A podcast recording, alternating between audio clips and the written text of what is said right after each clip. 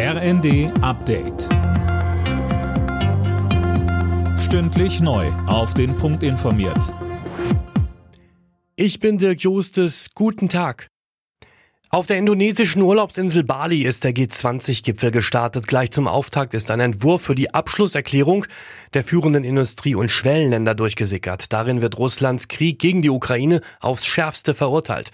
Bundeskanzler Scholz hofft, dass klargestellt wird, dass der Einsatz von Atomwaffen nicht in Frage kommt und wir uns mit den Konsequenzen beschäftigen. Das geht für die Frage des Hungers in der Welt, der größer geworden ist, auch durch den Krieg, den Russland gegen die Ukraine begonnen hat und dass wir gemeinsam den Menschen, die jetzt nicht gut ernährt werden, die jetzt hungern, helfen.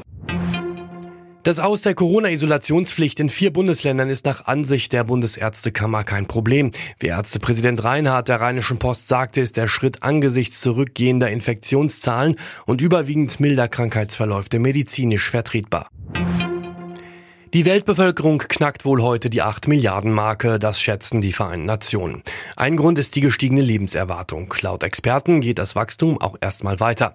Der Höhepunkt wird wohl Mitte der 2080er Jahre sein, bei rund 10,4 Milliarden Menschen.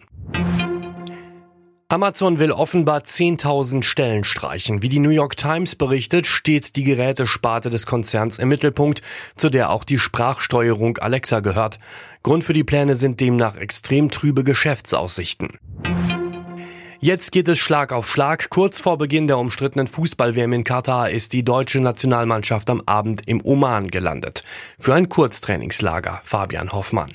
Und die Betonung beim Kurztrainingslager liegt wirklich auf kurz. Der Liga-Alltag soll raus aus den Köpfen, die WM rein. Heute wird trainiert, morgen gibt's außerdem ein letztes Testspiel gegen den Oman. Am Donnerstag fliegt der DFB-Tross schon weiter nach Katar. Kommende Woche Mittwoch geht dann auch für uns das Turnier los mit dem Gruppenauftakt gegen Japan. Außerdem spielt Deutschland noch gegen Spanien und Costa Rica. Alle Nachrichten auf rnd.de